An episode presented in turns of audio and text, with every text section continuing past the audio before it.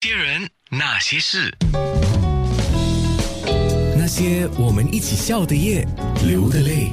啊，今天的那些人那些事，有别于我一向上节目的嘉宾风格。呃，邓汝能先生，啊，邓汝能他本身以前从事过广告，现在主要在画画。是全职画家了哦，大概画了三十多年吧。哦，你看这时间一转眼就过了。我在我自己的九六三好 FM 的粉丝页上，我就说了，我认识你多年，也多年未见。刚好今年过年的时候，陈俊荣师傅摆了个春宴，于是呢，我们就呃。就隔壁而坐嘛，就坐在旁边这样子，然后就听你讲了很多那个旅途，还有在写生道路上的一些趣事。我说啊，真的是应该找你上节目来。特别那个时候新冠疫情不像现在这么紧张哈，可是那个时候已经跟大家在一起在谈了嘛。可是我看你啊，就感觉到你的精神特别的松弛啊。这个精神特别的松弛，是跟你画画有关呢，还是跟你本性有关呢？没有，我们是故作松弛，其实我们内心是紧张的。因为我们讲这个是每一个每一个人，其实很多内人内心不不太了解自己，有些人是就是表露形色，有些人自己很紧张了也不知道，所以我们大概会聊。这几年因为画画的关系，每次告诉自己要了解自己多一点。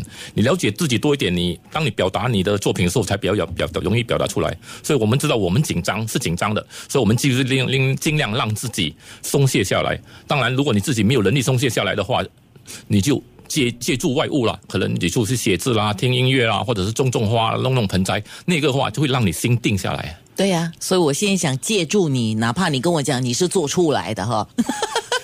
因为大家情绪比较紧绷嘛，所以我觉得你。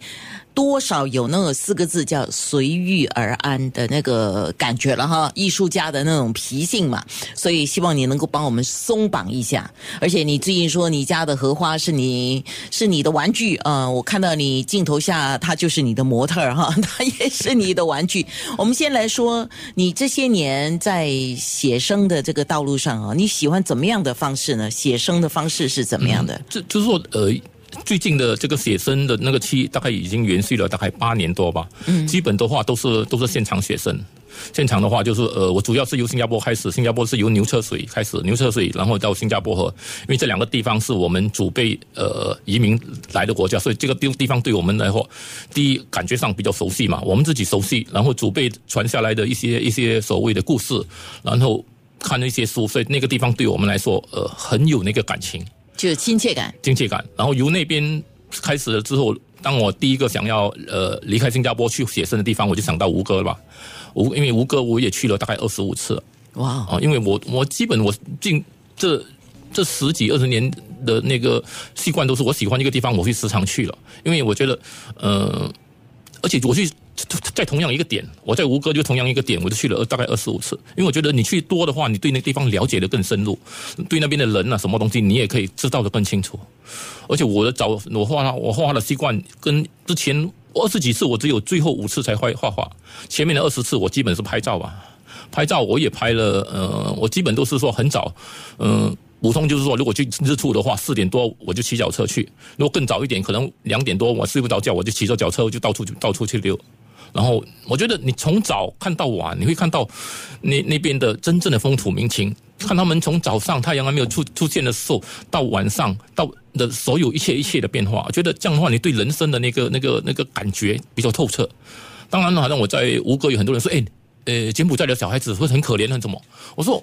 好像普通人是觉得他很可怜，但是我觉得他们都很高兴，所以我在我镜头底下的柬埔寨的小孩子都很高兴，因为我觉得他们是无忧无虑的吧，他们喜欢喜欢游泳就跳下水，那个水是可能是我们的锅比欧诶锅锅比锅比的那个那个加奶的颜色，就是土黄色，他们刷牙冲凉全部在这里吧，所以每一个环境都可以适合不同的人，只是你愿不愿意去享受那个东西，享受那个当下了。你知道今天早上我跟朋友在聊一个事情，他说有泰国人在新加坡旅游的时候，他们就摄取了一些镜头，然后就回去写了一个贴文，就说新加坡人都不会笑。那么他就贴出了一些照片，可能在祖屋楼下，还是在牛车水，还是在哪里的哈，就是拍到一些老人家，就是眼睛是空洞的，然后也脸上是没有微笑的。那我说。的确了，新加坡人很多时候太紧绷，也可能笑不出。那么老人家眼睛的空洞跟不太会笑，这个世界上很多老人家也都是这样啊。那是不是像拍照的人也好，写作的人也好，每个人都有自己的选择取角嘛？那你就是把你的取角放大一嘛？对，所以这个这个情况就是好像说，因为我就说了，每个人都有自己的高兴跟不高兴嘛，对不对？有如意跟不如意吧。所以如果你他那个老人家想到不如意的事，他永远都是眼睛空洞或者悲伤的嘛。但是我对我来说，呃，基本我对他们的那个看法的话，我对看看作他们的眼睛的时候，我是一个一个真诚的，所以基本上他们都会以一个真诚的微笑回回 报给我。所以基本上我我可以拍到很多人拍不到的那个照片，就是那些人为什么因为他们对你这么高兴呢？然后我去马来西亚那些小岛去拍，拍了回来我给给马来西亚的同伴一起看，他们我们是一起去嘛。他说：“哎，阿东东，为什么他们没有摆？叫你阿东啊？为什么他们没有摆那个姿势给我的？”我说：“你马来你是马来西亚人会讲马来话，我连马来话都不会讲。他们会跟我表，因为我我我对看出他们的眼眼神，我觉得会比较真诚一点。然后我的动作，我对他们是没有那种阶级之分，我没有高低，没有说我们发达国家，他们是落后国家，没有说我是大人，他是小孩子，也没有说我有我有知识，他们没有知识，所以我。”基本的做法就是，你最低你要应该做到平起平坐。我基本是做不到平起平坐，我是躺下来让他比我高一点，所以他一定会比我高兴。好像我柬埔寨这样，和小孩子下水，我跟他一起下水嘛，一定很高兴的嘛。所以我是跟他们生活在一起的那个感觉来拍他们，所以他们就会。表露出他们内心的一些一些内心深处的一些一些快乐。有些老人也是这样，你你两个人坐在那边很可怜，因为没有人跟他谈天啊，每个人漠视他的存在嘛。可是如果你坐在那边摸摸他的手，跟他讲两句话，谈谈一下他的孩子怎么样，他的女儿怎么样，他妈妈怎么样，他以前去中国怎么样，他会把他的内心的世界告诉你，然后你再引导他一些高兴的事情，他就跟你哈哈大笑嘛。那牛车水有一个大概九十五岁的阿婆也是这样，我每次看到这阿婆，远远就叫到他，叫到他。呃，他不可以给我拍照，呃，叫了他几次，他愿意让让我拍照了。然后他每次跟我讲话就讲的哈哈大笑啊。同样一句话，他可能讲了每一次都讲五六次，同样一个故事，因为老人家可能记性也不太好嘛。既然他讲，你就听哦。你不是有个哎阿婆，你跟我说过了，不是你你听的话，就是其实就是一种诚意嘛，一种尊重。我我就是这么多年我们旅行在外的话，我觉得一个第尊重人。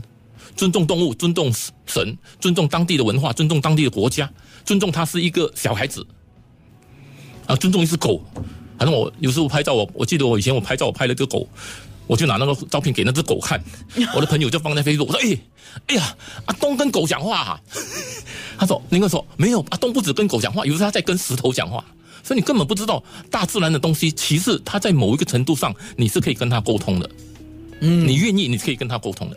在听的听众，这个人有趣吗？